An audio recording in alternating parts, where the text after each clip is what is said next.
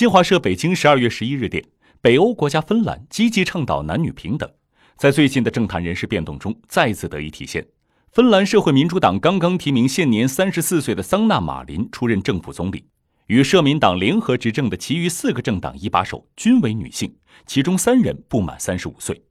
美联社九日报道，桑纳马林一九八五年十一月出生，二零一五年当选芬兰议员，在社民党内是副党首。在刚刚解散的政府内担任交通与通讯部长，社民党推举桑纳马林担任总理，得到其余四个执政盟友认可。中间党党首现年三十二岁的卡特利库尔穆尼据信将出任财政部长。芬兰的北欧邻国也是男女平等典范，